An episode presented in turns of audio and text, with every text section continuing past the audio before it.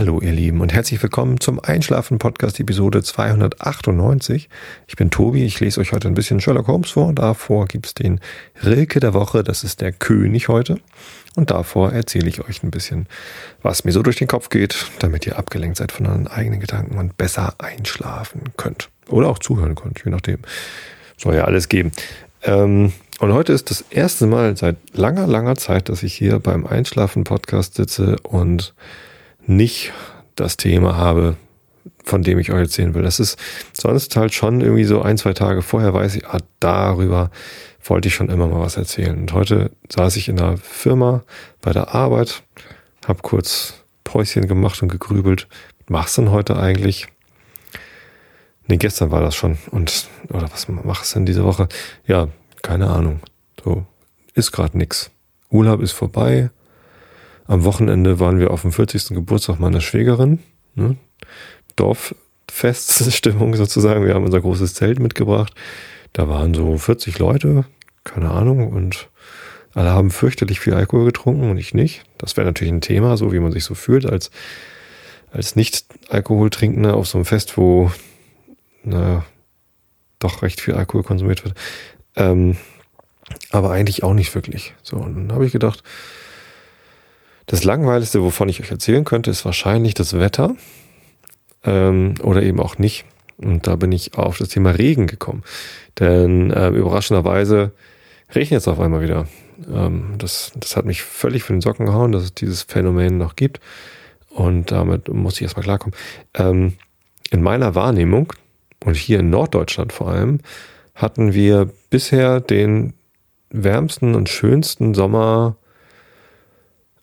seit langem. Ich weiß noch, dass es 2003 ein sehr heißer Sommer war. Äh, meine Frau war zum ersten Mal schwanger und äh, das weiß ich halt noch, dass sie mit ihrem dicken Bauch, weil da eben ein Kind drin war, ähm, ziemlich an, unter der Hitze so nicht gelitten hat, aber sie hatte schon arg zu, zu kämpfen. Ähm, und seitdem wüsste ich jetzt nicht, wann so ein Sommer war, wo es so richtig, richtig lange, richtig, richtig heiß war. So, und jetzt hatten wir hier in Norddeutschland, ich glaube, zwei, drei Wochen am Stück über 30 Grad. Äh, und auch sonst irgendwie insgesamt so, ja, es war echt ein toller, warmer und sehr trockener Sommer. Ähm, und jetzt haben wir Mitte August, heute ist der 19. August 2014 und es ist auf einmal, also nicht seit heute, sondern irgendwie seit, seit ein paar Tagen deutlich empfindlich abgekühlt. Nachts gehen die Temperaturen runter auf, was habe ich letztens gesehen, 12 Grad. Wahrscheinlich war das nicht mal das Kälteste. Aber es ist schon so, ja, also auf eben erwähnter ähm, 40. Geburtstagparty, die war halt eben draußen im Zelt. Und es war schon so, dass man, dass ich einen Pulli und eine Jacke anhatte, damit ich nicht so doll gefroren habe. Tja, das ist ganz ungewohnt, überhaupt was Langärmliches zu tragen nach, nach so langer Zeit äh, in der Hitze. Ja, und deswegen dachte ich, äh, machst du was zum Thema Regen, aber was willst du denn schon großartig erzählen? Also ich persönlich komme mit fast jedem Wetter richtig gut klar. Ähm, mir gefällt das, dass es jetzt wieder kühl ist mir hat auch die Hitze vorher gefallen. Es ist irgendwie, ich bin da sehr genügsam und freue mich irgendwie immer äh, über jedwedes Wetter. Es gibt so ganz wenige Wettersituationen, mit denen ich nicht gut klarkomme. Das ist äh, das tatsächlich relativ selten auftretende Phänomen, wenn es ähm, hier wochenlang am Stück trüb und regnerisch und dunkel ist. Das mag ich nicht. Zu viel Dunkelheit ist nicht gut. Ähm, tatsächlich ist es so, dass es jetzt schon ähm, deutlich dunkler ist als noch vor, vor einem Monat. Natürlich, weil die Sonne früher untergeht. Der, die Sommersonnenwende ist schon zwei Monate her. Das heißt, die Tage werden jetzt rapide kürzer. Es ist jetzt, glaube ich, sogar dann demnächst die Zeit, wo sie am schnellsten kürzer werden. Wie ist denn das? Jetzt, jetzt bräuchte ich den Florian Freistetter. Mein Haus- und Hof-Astro Physiker. Nee, was ist er denn eigentlich? Ich glaube, er ist einfach Astronom. Ähm, der macht ja diesen tollen Podcast, äh, die, äh, wie heißt er denn? Sternzeit ist ja, nee, jetzt komme ich da schon wieder durcheinander. Ich letztens schon durcheinander gekommen, als ich dem Fernsehen das Interview gegeben habe. Ähm, Sternzeit ist das vom Deutschlandfunk, wo, wo es jeden Tag zwei Minuten was gibt. Und das vom Florian, Astrodiktikum, weiß ich gar nicht. Der ist zumindest gerade auf Norddeutschlandreise und ist heute mit dem Fahrrad in der Lüneburger Heide unterwegs. Und ich wohne ja hier quasi am Arsch der Heide, wie man so schön sagt. Ähm, also Lüneburger Heide ist so, wohnen wir so im Randgebiet. Die nächste Stadt hier heißt Buchholz in der Nordheide. Tatsächlich ist das quasi so die westliche Grenze der Heide. Also wenn ich so ein, so ein paar Minuten äh, zu Fuß gehe oder, oder Auto fahre oder so, dann bin ich halt in der Heide. Und Florian ist ja gerade in, in Undeloh oder Wilsede unterwegs. Und das ist ja ein, ein ganz paar Schritte. Leider schaffen es nicht, diese Woche uns zu treffen. Das wäre natürlich toll gewesen wenn zwei Podcaster, die auch noch beide äh, nebenher einen Podcast mit Holgi betreiben, äh, sich dann mal hätten treffen können. Aber vielleicht klappt es dann nochmal nächste Woche, vielleicht sogar schon oder so. Ähm, ja, und der wüsste das bestimmt, wann der Zeitpunkt ist, an dem die Tage am schnellsten kürzer werden. Ich glaube, es müsste genau zwischen Sommersonnenwende und Wintersonnenwende sein, weil zu den Sonnenwenden äh, verändert sich die Zeit äh, der, der Sonnendauer Sonnen, äh, zwischen, zwischen Sonnenaufgang und Sonnenuntergang ähm, ja am wenigsten. Ne? Das ist so ein, so, ein, so ein Wellenberg, der relativ flach ist. Und ob jetzt der 21. Dezember der kürzeste Tag ist äh, oder der 19. oder der 23. da ist nicht so viel Unterschied. Äh, wohingegen das müsste dann ja ähm, Mitte September sein. Da müssten die Unterschiede von Tag zu Tag ähm, an Sonnenaufgang, Sonnenuntergang, Dauer ähm, am, am größten sein. Ja, und das ist jetzt nur noch ein Monat hin. Das wird jetzt auch schon relativ hoch sein, die Unterschiede. Genau, und ich merke das halt, das ist halt, jetzt ist es Viertel von neun. Ist noch erstaunlich hell draußen, ehrlich gesagt. Naja, ähm, es war die letzten Tage wahrscheinlich deshalb so früh so dunkel, weil das Wetter eben schlechter geworden ist.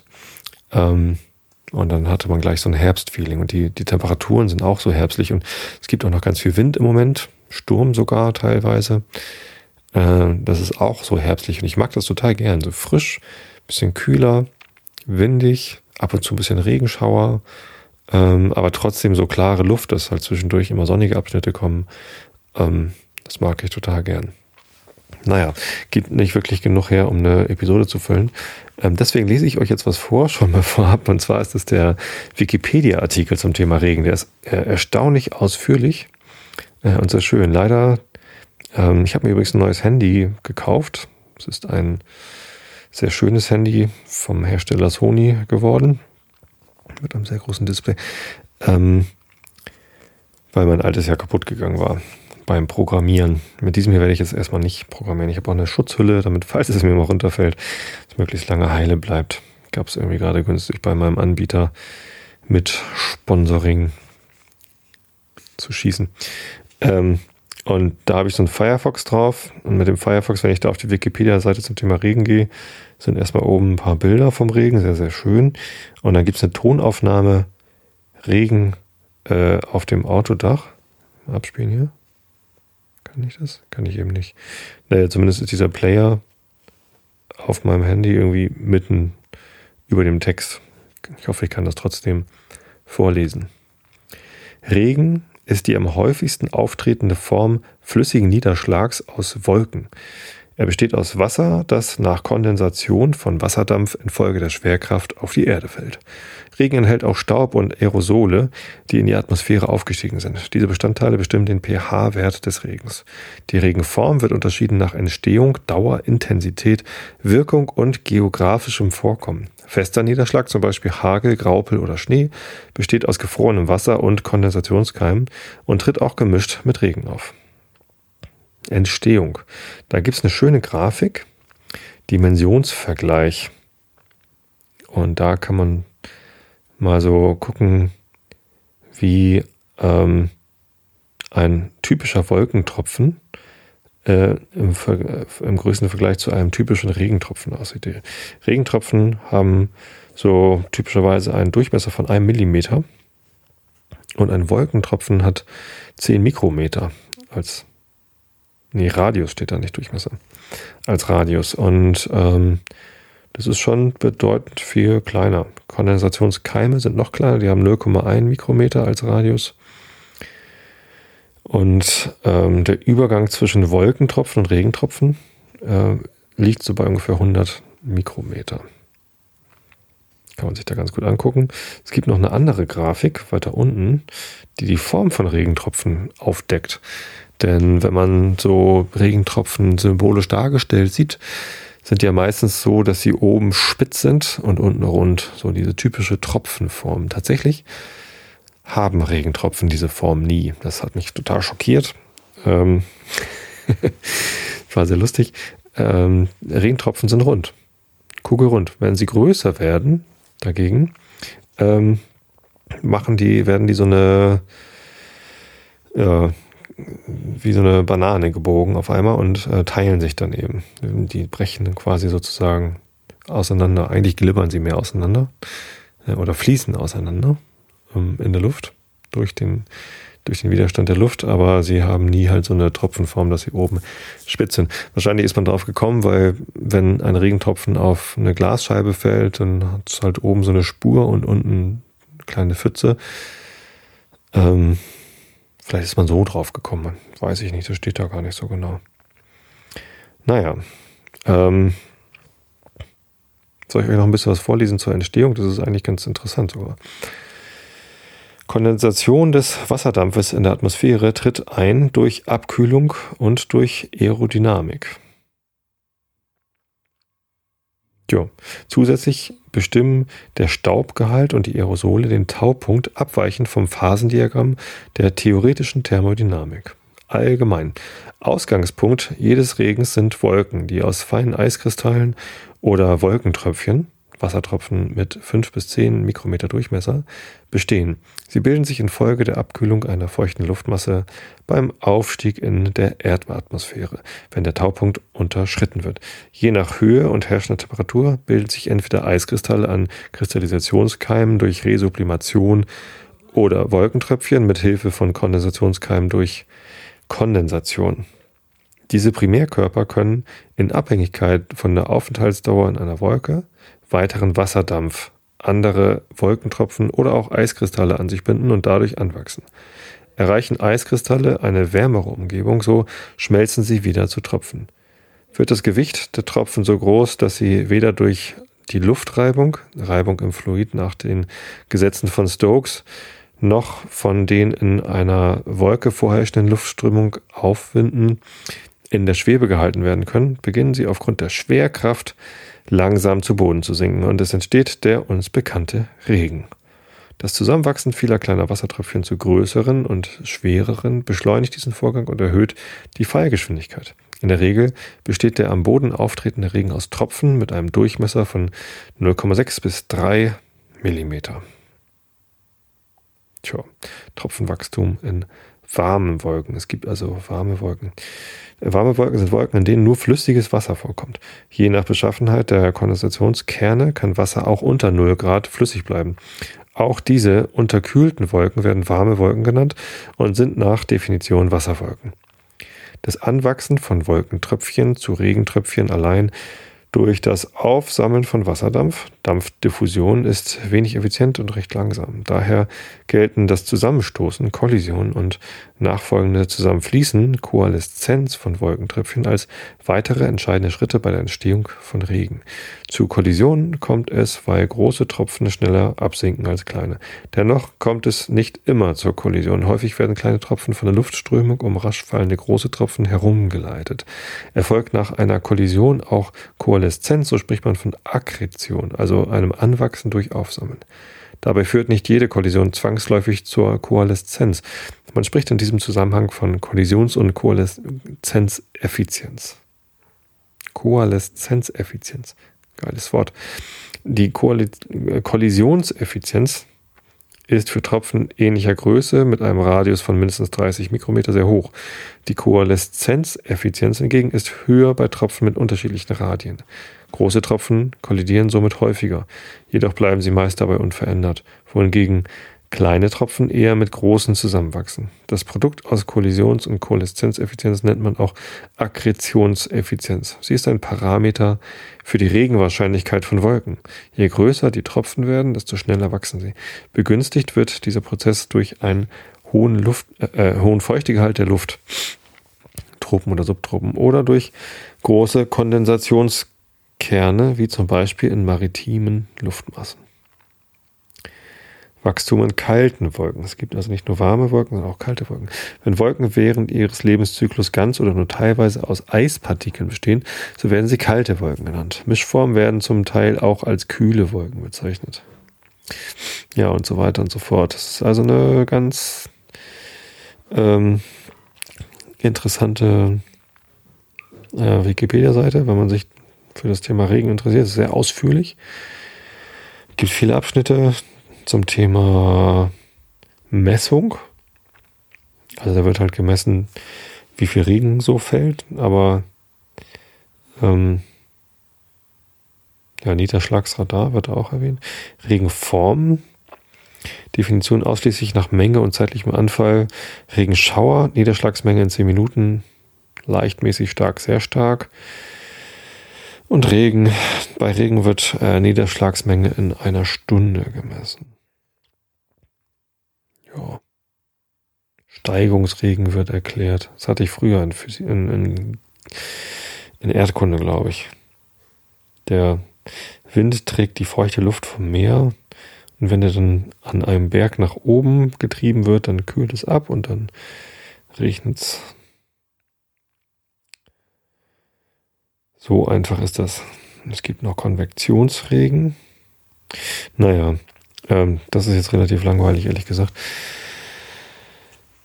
Äh, aber was mich dann überrascht hat, es gab gerade heute im Deutschlandradio einen Beitrag zum Thema Wetter und Müdigkeit. Und dann passt es ja doch wieder hier zum Einschlafen im Podcast. Und ich habe mir den angehört. Da gab es also ein Gespräch mit einer, ähm, wie nannte sie sich?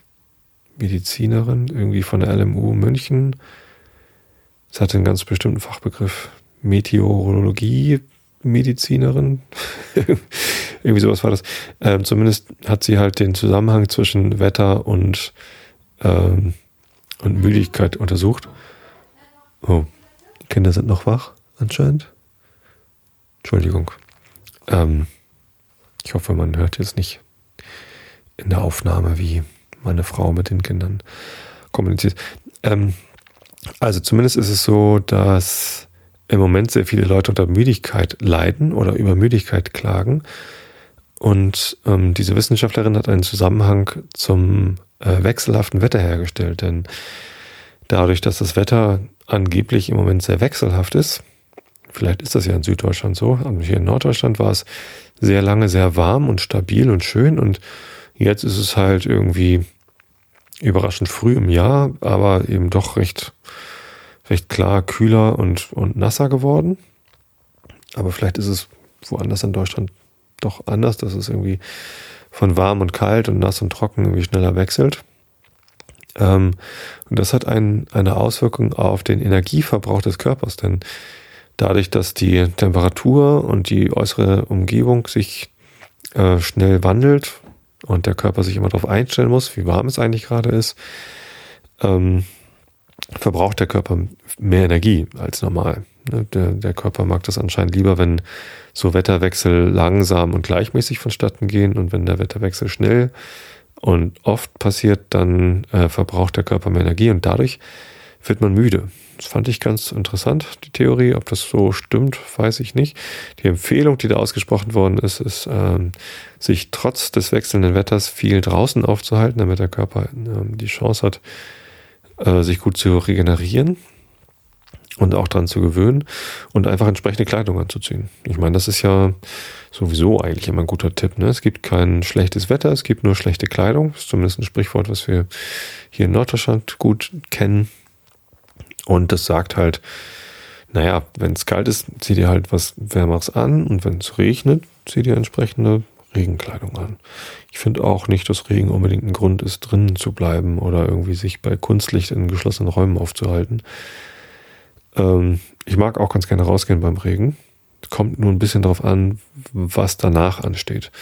Wenn ich zum Beispiel morgens auf dem Weg zur Arbeit bin, dann mag ich nicht völlig durchnässt werden. Und auf dem Fahrrad ist es ein bisschen schwierig mit dem Regenschirm. Das heißt, äh, ich werde tatsächlich nass, wenn ich morgens mit dem Fahrrad durch den Regen fahre. Und dann bin ich halt durchnässt im Zug und muss dadurch, danach dann noch so klamm, feucht, ähm, ja, und, und teilweise durchnässt dann im Büro sitzen. Und das ist, finde ich, nicht so schön. Also, das, das macht einfach nicht so viel Spaß. Wenn ich aber abends nach der Arbeit mit dem Fahrrad durch den Regen nach Hause fahre, äh, nach dann äh, macht es mir gar nichts aus, wenn ich dann nass werde. Das ist dann, dann genieße ich das. Das ist schön. Dann bin ich halt hinterher zu Hause und kann mir was Trockenes anziehen. Wahrscheinlich sollte ich mir einfach, äh, wenn es morgens regnet, noch eine trockene Hose mit in die Tasche packen und mich dann auf der Arbeit schnell umziehen, damit ich dann da auch äh, wieder trocken angezogen sitze. Das ist dann nämlich eigentlich schön, wenn man nach so einem Ausflug durch den Regen äh, sich hinterher warm anziehen kann, trocken anziehen kann, dann finde ich das meistens ganz angenehm. So, dann fühlt man sich schön frisch, aber trotzdem warm und es ist doch eigentlich ganz kuschelig. Ja. Naja. Ähm, so.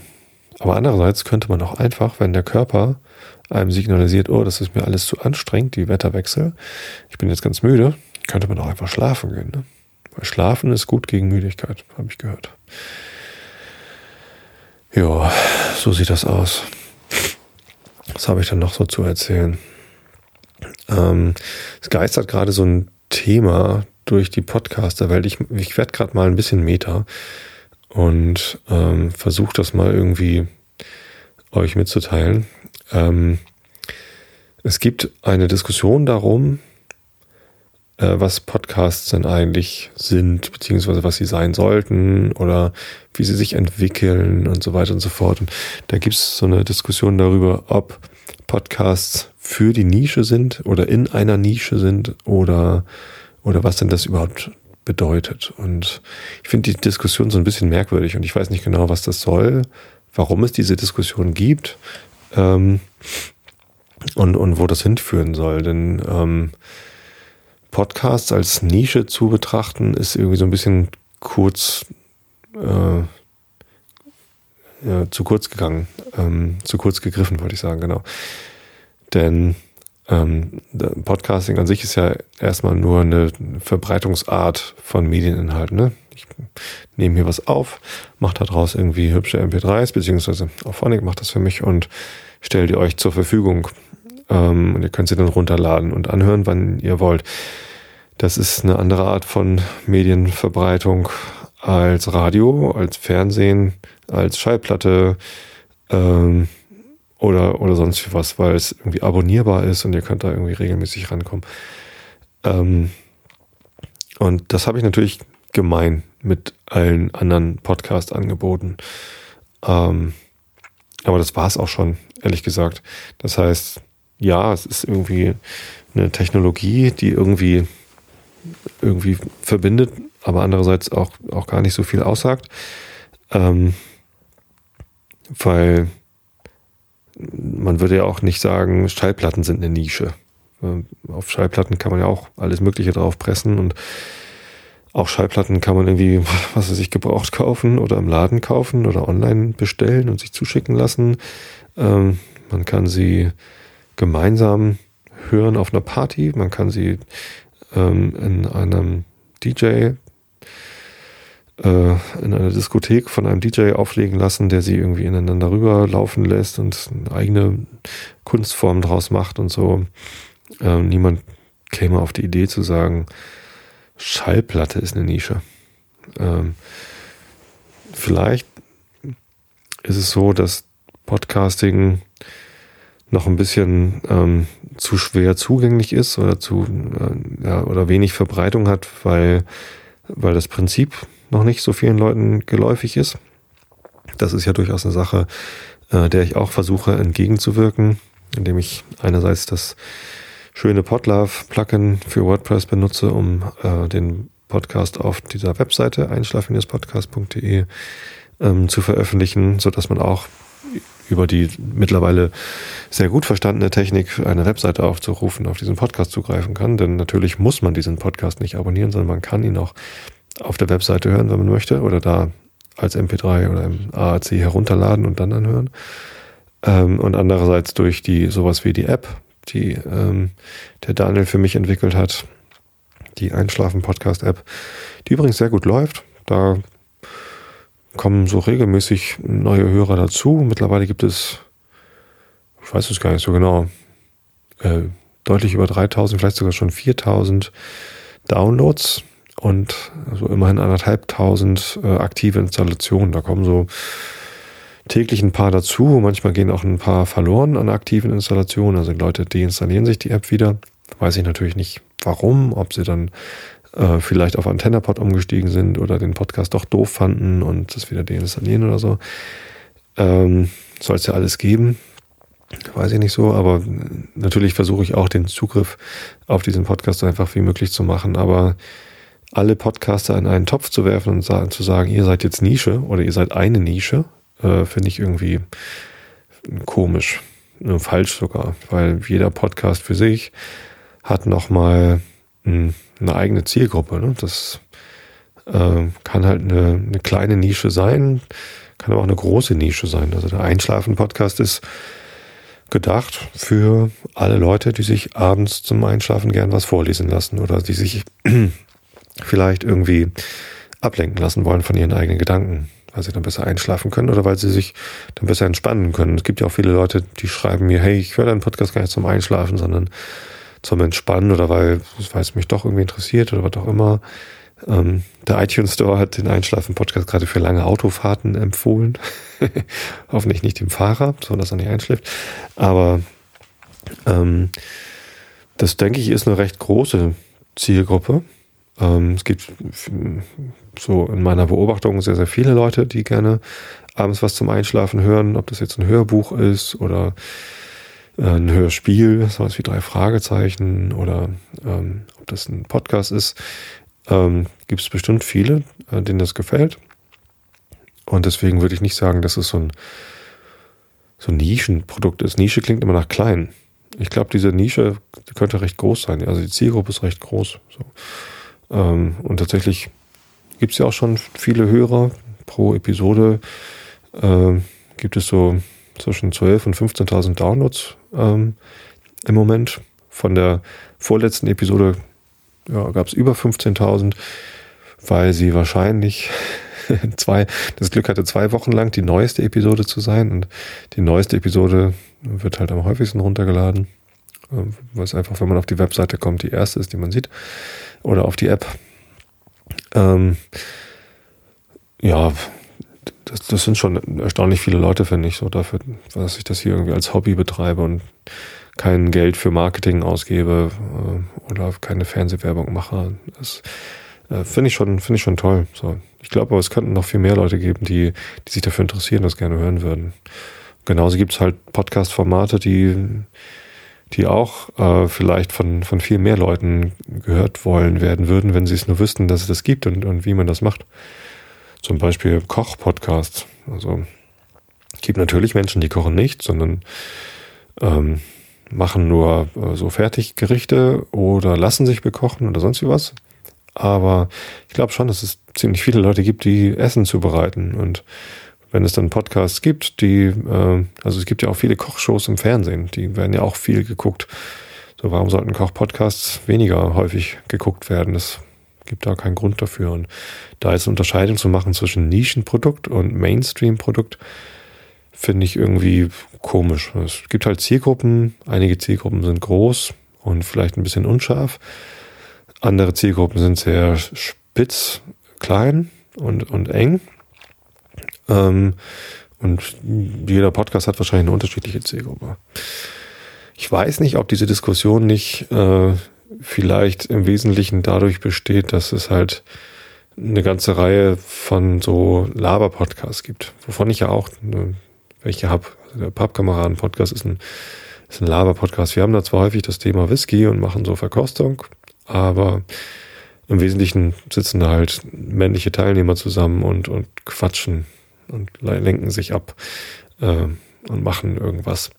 Ähm, davon gibt es halt eine ganz, ganz, ganz große Menge an, an Podcasts und vielleicht äh, gibt es da an, an, an diesem Podcast ein Überangebot, sodass keiner von diesen oder, oder die wenigsten von diesen Laber-Podcasts werden, werden wirklich äh, von vielen Leuten gehört. Und dadurch könnte vielleicht der Eindruck entstehen, dass es ein Nischenprodukt ist. Aber das glaube ich gar nicht. Also der, der Realitätsabgleich, den ich mit Holge mache, da kenne ich die Downloadzahlen natürlich nicht wirklich, aber es werden, wird auch eine fünfstellige Anzahl von Downloads pro Episode sein.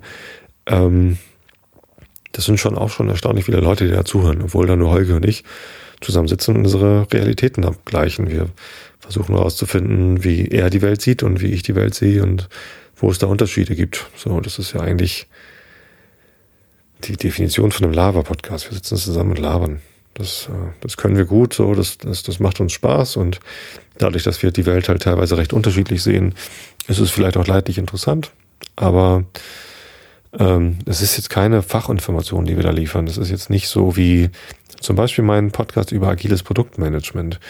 Das ist ein Fachpodcast, der ist eigentlich nur interessant für Leute, die sich für agile Produktentwicklung interessieren. Also Softwareentwickler oder Produktmanager oder, oder Projektleiter oder Scrum Master, die halt in der Softwareentwicklung sind und ähm, auf den Trend der agilen Produktentwicklung gestoßen sind oder schon äh, das machen und die dieses Fachwissen vertiefen wollen oder verbreitern wollen oder ja ähm, weitere Fachinformationen zu diesem Thema haben wollen. Dafür ist der Podcast Agiles Produktmanagement, den ich ähm, seit sieben Episoden betreibe.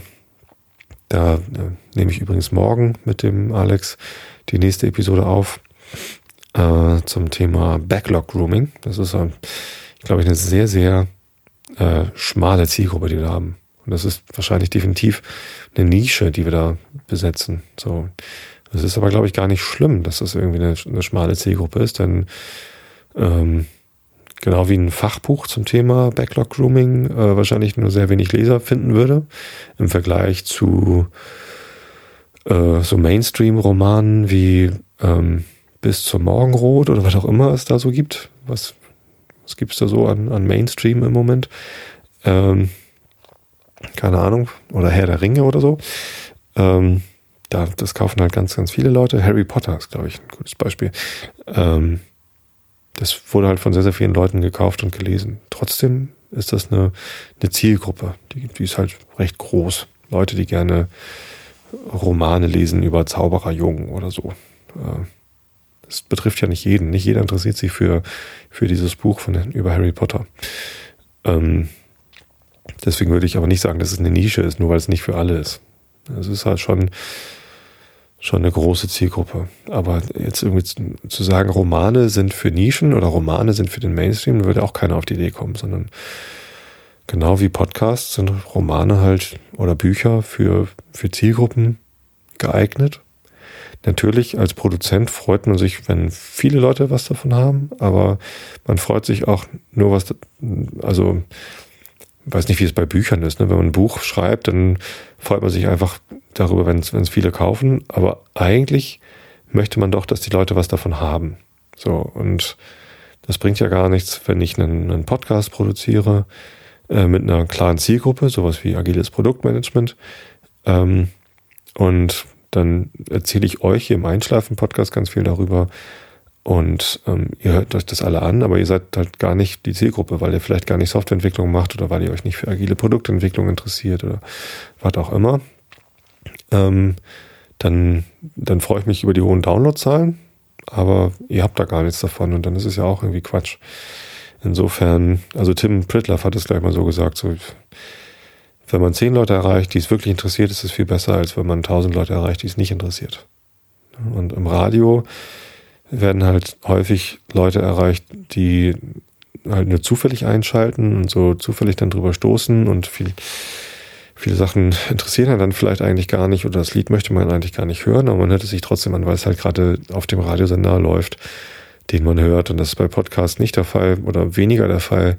Da ist es viel besser, einfacher, eine Zielgruppe zu erreichen, weil es eine viel bewusstere und aktivere Entscheidung ist, sich einen Podcast anzuhören, als das Radio einzuschalten. Und das ist, das ist gut. Das, äh, vielleicht liegt da der Hund begraben, dass irgendwie Tim Pitlaff irgendwie darauf beharrt, dass dieses gezielte Erreichen von Zielgruppen oder das konzentrierte Erreichen von Zielgruppen bei Podcasts einfacher möglich ist und dass es deshalb gut ist. Man sollte es halt nur eben nicht Nische nennen, denke ich, weil Nische klingt immer gleich wie, wir sind in einer Nische und sollten da nicht rauskommen. Äh, wir sollten bloß nicht versuchen, äh, noch mehr Leute zu erreichen. Ähm, weil das natürlich ähm, von, von einigen Podcast-Produzierenden ähm, durchaus so gesehen wird, dass man gerne noch mehr Leute erreichen wollen würde, die eben auch was davon hätten.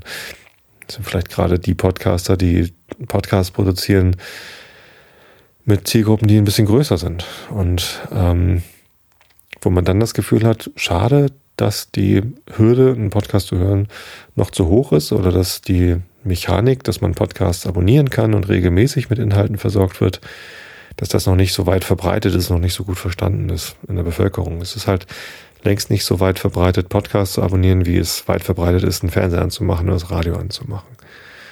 Ähm, ich glaube aber, dass das inhärent ist. Also ähm, wenn man so ein Produkt hat wie ein Podcast, mit dem man gezielt eine ganz bestimmte Zielgruppe erreichen kann, ähm, im Vergleich zu einem anderen Produkt, nämlich Radio, wo es relativ einfach ist durch so einen Streumechanismus. Ich mache einen Sendersuchlauf bleibe irgendwo hängen und dann, äh, dann höre ich das halt, egal was dann wohl gleich kommt. Ich habe auch gar keinen Einfluss darauf, was dann gleich kommt.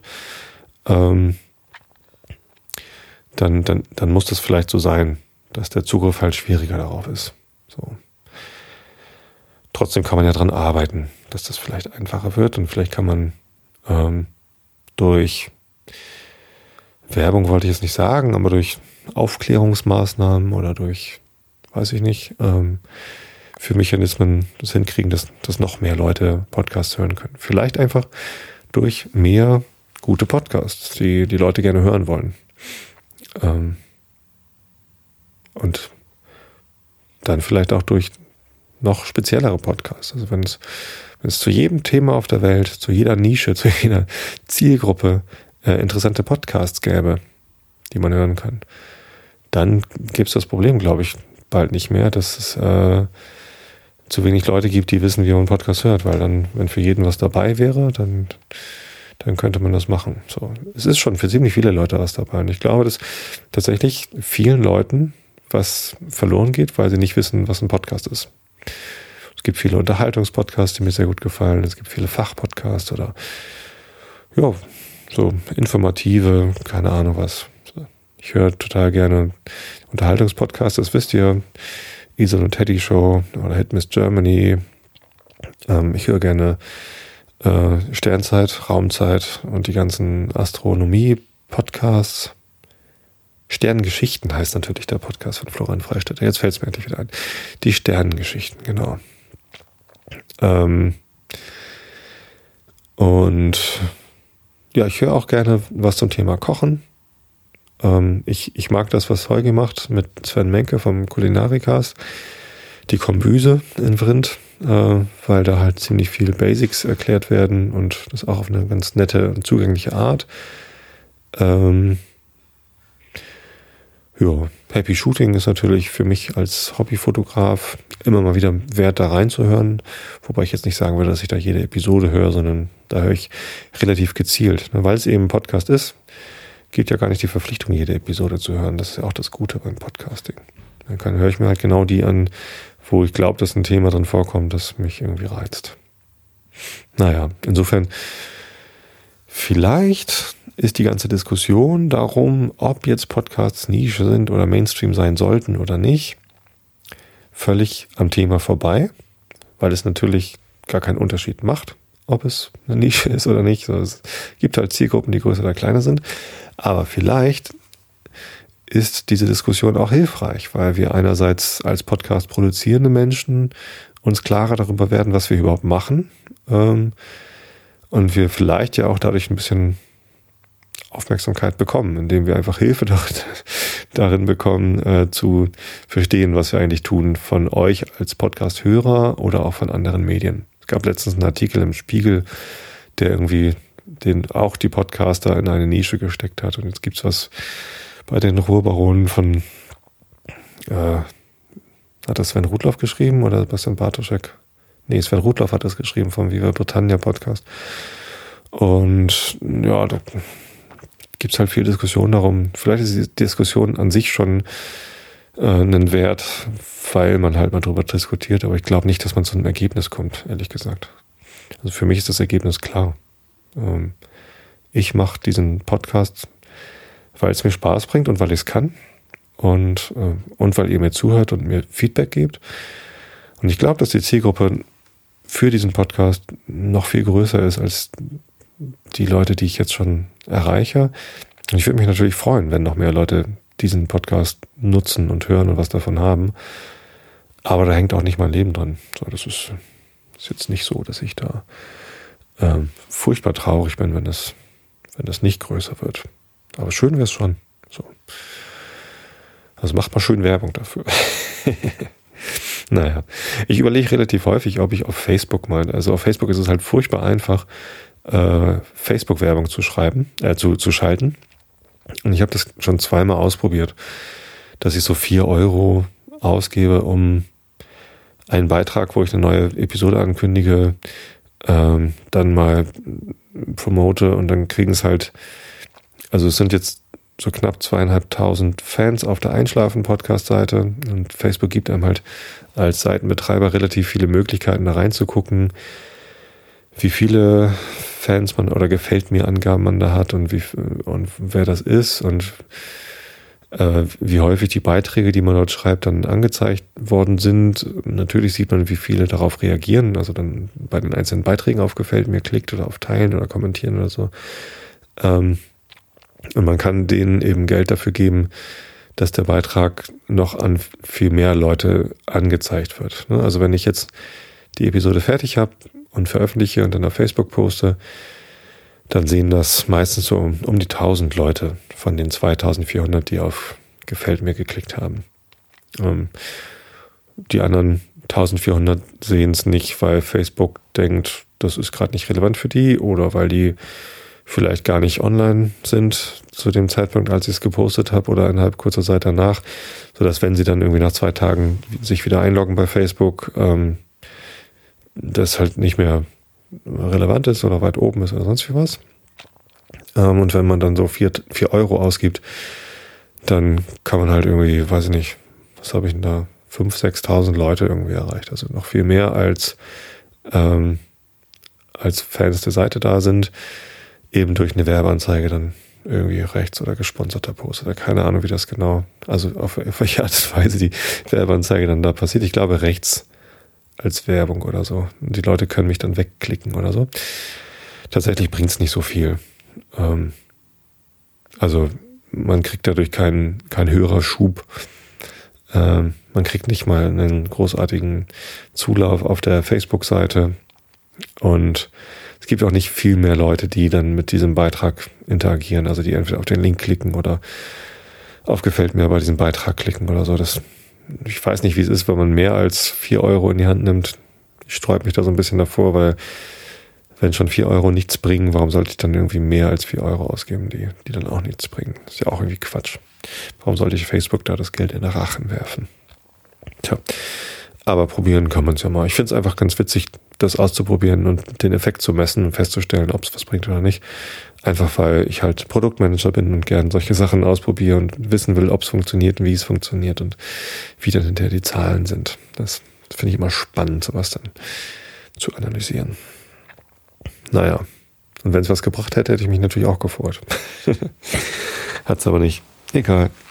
So, ich sinke hier schon wieder auf meinem Podcaster-Sofa nach unten und ähm, werde immer müder. Das liegt natürlich einerseits am stark wechselnden Wetter, das meinen Körper so auszehrt äh, und mir die Kraft raubt. Andererseits liegt es daran, dass es draußen dunkel wird. Dunkelheit macht auch müde. Vorhin war es noch erstaunlich hell, als ich angefangen habe zu podcasten. Jetzt ist es halb zehn und es ist erstaunlich dunkel draußen. Schlagartig dunkel geworden. Naja. Ähm, wisst ihr was? Ich gucke mal eben in den Chat und guck gucken, ob es da noch wichtige Hinweise gibt. Die ganze Diskussion ums Podcasting Nische oder nicht ist natürlich ähm, ein großes Thema und ach guck mal, ich bin rausgeflogen aus dem Chat. Kann gar nicht gucken, was ihr so geschrieben habt.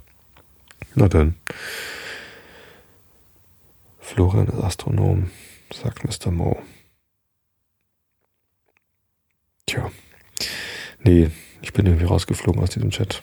Egal, auf meinem Rechner bin ich, glaube ich, nicht rausgeflogen. Und da kann ich dann gleich nochmal gucken, ähm, was ihr so geschrieben habt. Nach jeder Aufnahme hier zum Einschlafen-Podcast bin ich ja noch eine Weile online im Chat und ähm, schaue mir die Shownotes an und ja, da könnt ihr dann auch nochmal mit mir in Diskussion treten. Aber ich glaube auch, dass dieses ganze Thema Podcaster Nische oder nicht, ähm, ja, der Alexander Waschkau vom Huxilla Podcast hatte vorhin irgendwie vorgeschlagen, wir könnten das ja mal verpodcasten. Wir könnten uns ja einfach mal im Skype-Chat treffen und das als Podcast live streamen und veröffentlichen. Ähm, hat dann gleich vorgeschlagen, ja, können wir machen. Äh, 22 Uhr, Pappkameraden, hier gleich im Anschluss, aber ähm, der muss halt morgens immer richtig früh raus, deswegen wird es heute wahrscheinlich ähm, dann eher nix. Ja, keine Ahnung. Ich glaube nicht, dass wir da zu einem, zu einem guten Ergebnis kommen. Aber wer weiß, vielleicht bringt es trotzdem irgendwas. Ich lese euch lieber einfach irgendwas vor und schlaft ihr schön ein. Äh, der König. Nein, der König. Kennt ihr eigentlich Walter Mörs?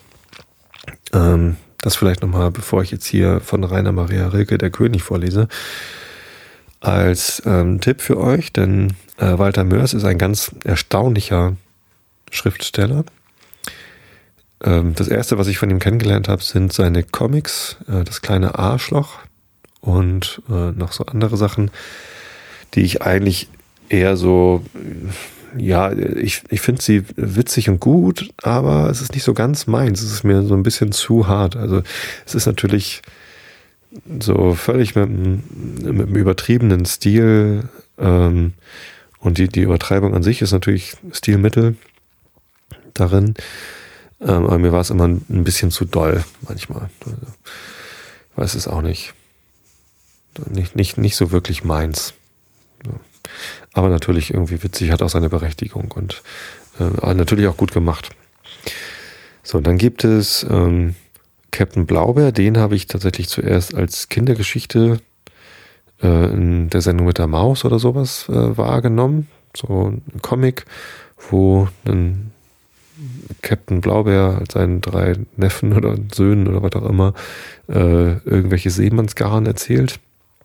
Schön auf Norddeutsch. Und ähm, das, das finde ich so ganz witzig, aber es ist halt dann, war so ganz erstaunlich, weil es halt eine, eine ganz andere Ausrichtung ist als das kleine Arschloch. Ne? Das ist wirklich für Kinder geeignet. Das kleine Arschloch ist nicht für Kinder geeignet. Ähm, und, und ganz, ganz schön niedlich gemacht und auch mit einem, mit einem guten Humor drin und ähm, ähm, ganz, ganz niedlich so. So gar nicht, gar nicht schlimm. Ähm, und dann gibt es aber noch äh, eine dritte Kategorie von Veröffentlichungsarten und das sind die Romane von Walter Mörs, die in der Welt Zamonien spielen. Und da gibt es das Buch Die 13,5 Leben des Captain Blaubeer. Ich glaube, das war das erste, was ich davon gelesen habe. Vielleicht ist es auch das erste aus der Reihe, ich weiß es gar nicht so genau. Und das sind relativ dicke Romane, ähm, die sehr ausführlich beschreiben, wie es in dieser Fantasy-Welt Zamonien so zugeht. Da gibt's halt so Buntbären und der Captain Glaube ist einer der Buntbären und der erlebt lauter Abenteuer in dieser Welt. Es gibt die wundersamsten Wesen und ähm, teilweise, teilweise geht's recht derb zu. Also ich weiß nicht, ob das so gut für Kinder geeignet ist. Ähm, aber, aber eben auch sehr witzig und ähm, mit einem unheimlichen Wortwitz und, und einer unheimlichen Gewandtheit geschrieben, so dass man, also ich habe es wirklich genossen. Die Bücher sind sind grandios, weil sie weil sie schön sind. Die Geschichten sind schön geschrieben und erzählt. Sie sind witzig, sie sind intelligent ähm, und haben halt manchmal auch diesen diesen derben Humor, aber nicht diesen das kleine Arschloch der im Humor, sondern geht halt manchmal so ein bisschen zotig, ein bisschen äh, zünftig zu. Das, das gefällt mir sehr gut. Und ähm, was mir fast noch besser gefällt als die Romane selbst, obwohl ich sie euch wärmstens ans Herz lese, äh, lege, dass ihr sie lest, sind die Hörbücher dazu. Ähm, Habe ich, glaube ich, sogar schon mal empfohlen. Denn die ersten Hörbücher sind gesprochen von Dirk Bach, der leider viel zu früh von uns gegangen ist, ähm, aber als Hörbuchsprecher grandiose Leistung da verbracht hat. Und ähm, das, ist, das ist total abgefahren witzig, wenn äh, Dirk Bach Ensel und Krete vorliest. Ensel und Krete ist ein Buch, das auch in der Zamonienwelt spielt, so ein Metaroman, ähm, wo quasi ein Schriftsteller äh, beschrieben wird, der den Roman schreibt. Und es gibt halt immer abwechselnd den Roman und dann unterschied, äh, kurz wieder was über den Schriftsteller oder von dem Schriftsteller. Die Mythenmetzschen Unterbrechung. und ähm, der Dirk Bach liest das einfach unvergleichbar witzig und gut. Also man, man fängt schon an zu grinsen, wenn man nur seine Stimme da hört. Ähm, und die, die späteren Bücher, ich glaube, das fing schon an, als Dirk Bach noch gelebt hat, aber ähm, tja, jetzt, jetzt, kann er leider gar nichts mehr vorlesen. Ähm, die wurden gelesen, gelesen vom Andreas Fröhlich. Das ist ja einer meiner Lieblingssprecher überhaupt. Andreas Fröhlich ist der Sprecher von Bob in den drei Fragezeichen. Und der liest eben auch Hörbücher, unter anderem die von, äh, von äh, Walter Mörs eben jetzt. Äh, ganz, ganz großartig gelesen hat er den Schrecksenmeister. Ein Buch, äh, eine kulinarische Reise ist es, glaube ich, durch Zamonien, ähm, über eine Kratze, ein, ein katzenartiges Wesen, das aber sprechen kann, ähm, der irgendwie tja, einen Pakt mit dem Bösen eingeht, äh, sich mästen lässt, damit äh, er nicht äh, verhungert. Äh, und ja, das ist ähm, eine ziemlich dramatische Story, ähm, aber im Wesentlichen geht es darum, äh, zu beschreiben, was diese Kratze, dieses Kätzchen, Krätzchen, äh, alles zu essen bekommt und, und was dann so passiert ähm, und wie das zubereitet wird und ach, ähm, Walter Mörs verliert sich in diesem Buch in Beschreibungen fantasievollen, äh, ausgedachten Gerichten, ähm, die, die einfach wirklich grandios sind, so dass man teilweise Lust bekommt, was zu kochen und was zu essen. Teilweise ist es aber auch so skurril und merkwürdig, dass man ja die Lust am Essen vielleicht verliert sogar. Ähm, und trotzdem gibt es noch eine, eine schöne äh, also das ist eigentlich die Metageschichte, das mit den, mit den Kochrezepten und so, und die Geschichte an sich selbst äh, von dem Schrecksenmeister und der Kratze, die, die ist, die ist echt toll. So. Kann ich nur empfehlen. Ähm, das neueste Buch von ihm, das Labyrinth der träumenden Bücher, ähm, hat sich am Ende als nur erster Teil rausgestellt, was ich so ein bisschen schwach fand. Ich war da nicht drauf gefasst hatte vorher nichts drüber gelesen. Wenn ihr es lest, seid euch bewusst, dass es nur der erste Teil von, von mal mindestens zwei Büchern äh, dieser Geschichte ist. Und dann ist es vielleicht nicht ganz so schlimm, wenn am Ende nichts passiert ist. So. Ähm, aber die Stadt der träumenden Bücher, so das, der Vorgängerroman zum Labyrinth der träumenden Bücher, ist ähm, eine ganz, ganz tolle Geschichte.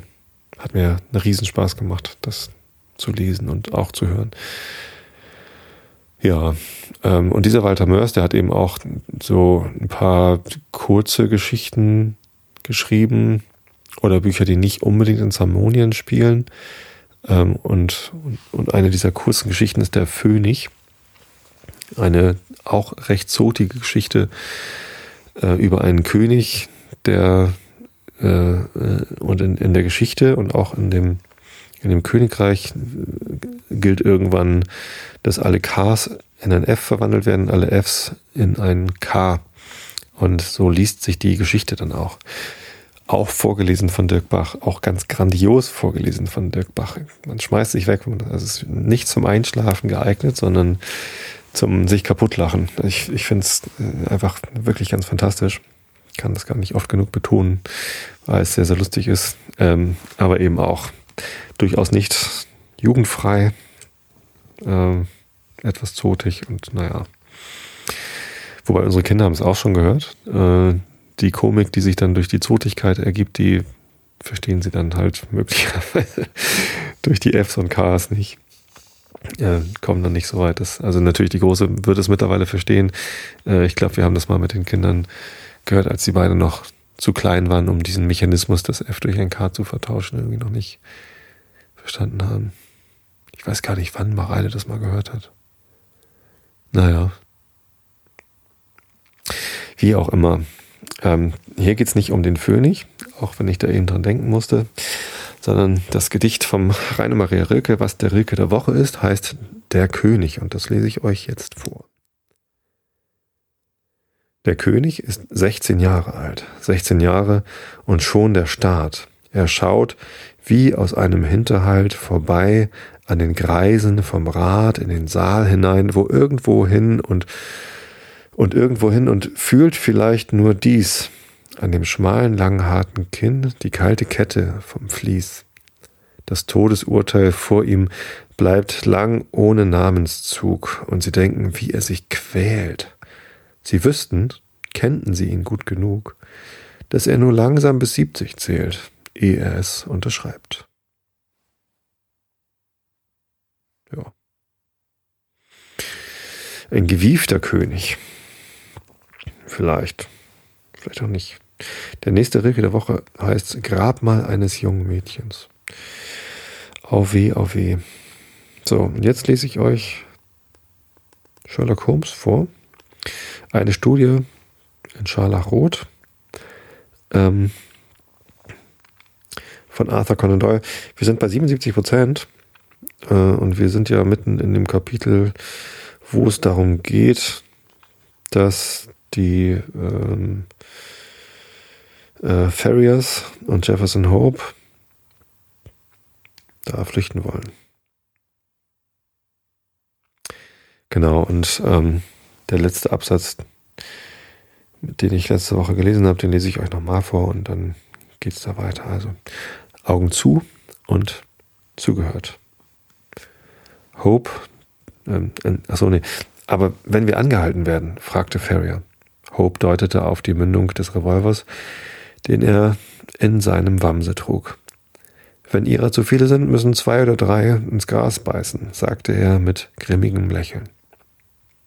Alles Licht im Hause war ausgelöscht und Ferrier warf durch das dunkle Fenster noch einen Blick auf seine Wiesen und Felder hinaus, welche er für immer verlassen sollte. Schon längst war er jedoch auf dies Opfer vorbereitet und der Gedanke an seiner Tochter Glück und Ehre verscheuchte allen Kummer über den Verlust seines Eigentums. Die Gegend lag so still und friedlich da, die Bäume rauschten und das Korn wogte im Winde. Es war schwer zu glauben, dass da draußen allerwärts der Mord auf sie lauere.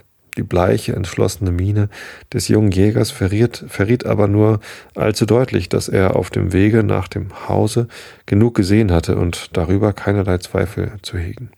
Ferrier trug einen Sack mit dem Gold und den Banknoten. Jefferson die Vorräte an Esswaren und den Wasserkrug. Lucy hatte ihre liebsten Besitztümer in einem in ein Bündel geschnürt. Langsam und vorsichtig öffneten sie das Fenster und warteten, bis eine dunkle Wolke, die herangezogen kam, die Gegend in Finsternis hüllte. Dann kletterten sie geräuschlos in den Vorgarten hinab. Mit verhaltenem Atem, halb schleichend, halb kriechend erreichten sie glücklich den Heckenzaun, in dessen Schutze sie vorwärts eilten, bis sie an eine Lücke kamen, durch welche man in die Felder hinaus gelangte. Sie befanden sich gerade an dieser Stelle, als Jefferson sich plötzlich zu Boden warf und Vater und Tochter mit sich zog.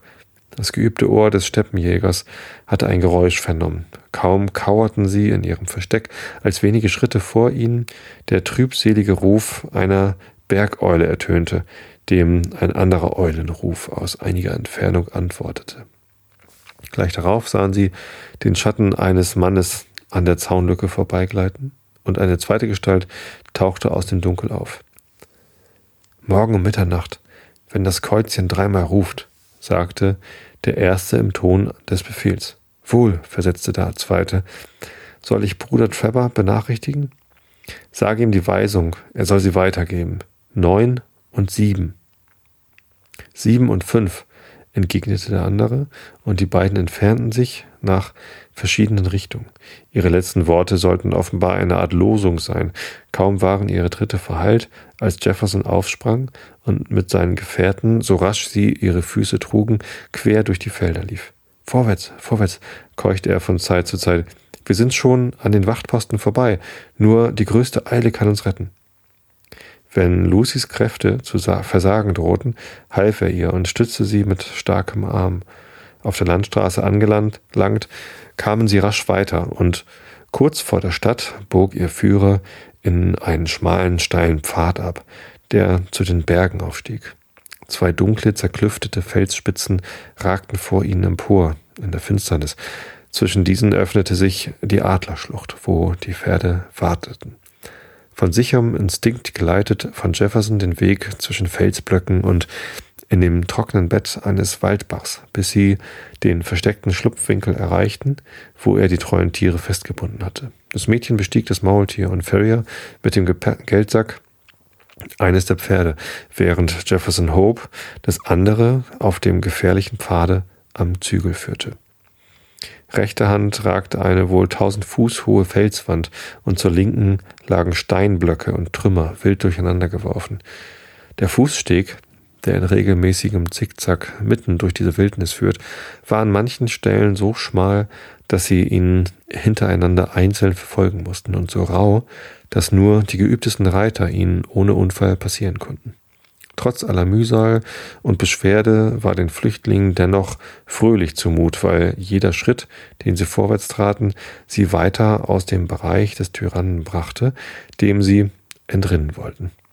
Bald jedoch erhielten sie den Beweis, dass sie noch immer nicht den Bann der Heiligen entflohen waren.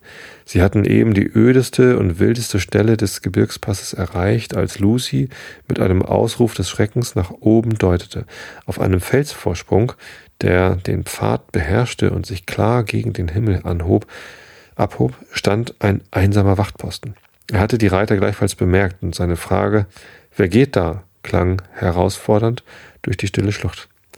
Reisende nach Nevada, rief Jefferson Hope, die Hand an der Flinte, welche am Sattel hing. Mit wessen Erlaubnis? schallte es von oben herunter.